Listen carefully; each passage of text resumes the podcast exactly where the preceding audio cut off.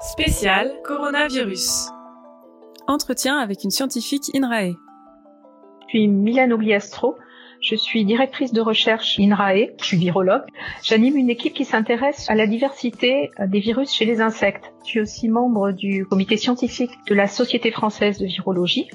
Des tests existent afin de suivre l'évolution de l'épidémie de Covid-19. Lesquels? Alors, il existe deux grands types de tests qui permettent de mesurer l'infection. Le premier est le test dit PCR. Il va détecter la présence du virus, la présence du matériel génétique du virus dans l'organisme. Alors, pour cela, on va aller prélever des cellules euh, qui vont multiplier le virus. Alors, à ce jour, c'était essentiellement des tests nasaux. Avec un écouvillon, on allait prélever des cellules au fond du nez et mesurer dans ces cellules la charge virale à part des techniques de PCR. Euh, Aujourd'hui sont développés des tests euh, salivaires, donc on va non plus euh, introduire des écouvillons nasaux, mais aller prélever des cellules au fond de la gorge pour mesurer exactement de la même façon la quantité de virus dans, dans ces cellules. Donc les deux sont basés sur des tests PCR. On peut mesurer précisément la quantité de virus qui va se retrouver dans un individu. Donc la PCR est dans ces cas-là favorisée au moment vraiment aigu de la maladie. Quel est le deuxième type de test?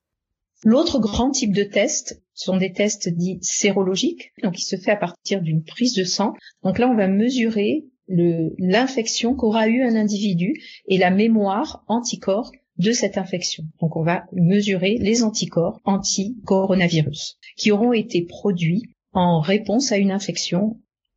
Donc ces tests vont permettre de mesurer le niveau d'immunisation dans la population.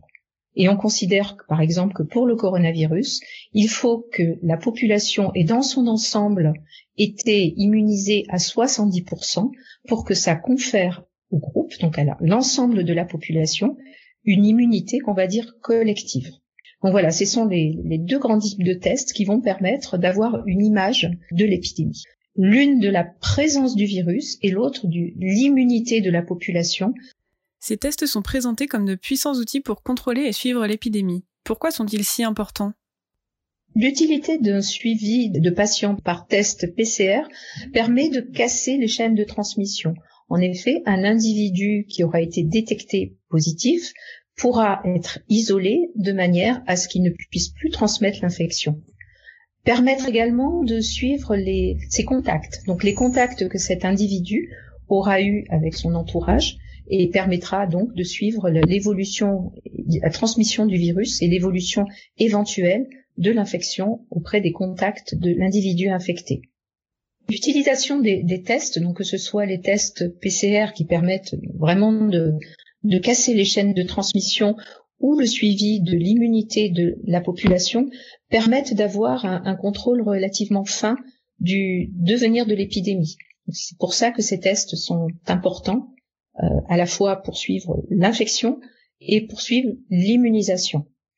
Donc c'est ce qu'a fait la Corée du Sud, donc vraiment d'avoir un pilotage à la fois par le traçage et l'isolement des individus infectés, mais également d'arriver à avoir euh, des mesures de confinement très précises. Et c'est ce que fait également l'Allemagne, où on voit que ben, les mesures de confinement veulent être appliquées non pas à l'entièreté de la population, mais à des, à des sous-populations de manière à casser ces chaînes de transmission très vite.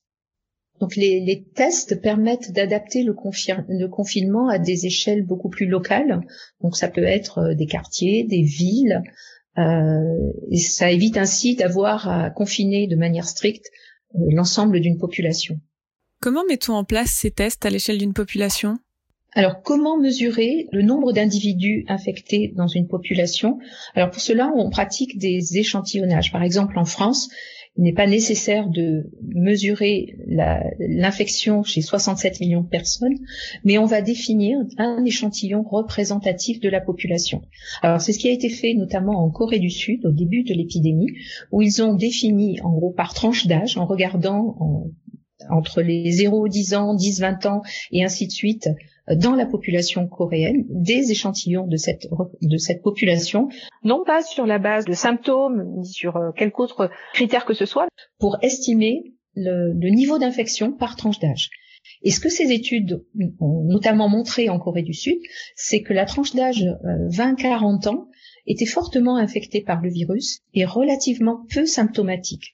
Ce qui a suggéré que cette tranche d'âge, donc de personnes jeunes, euh, était capable de transmettre également l'infection euh, dans, dans la population.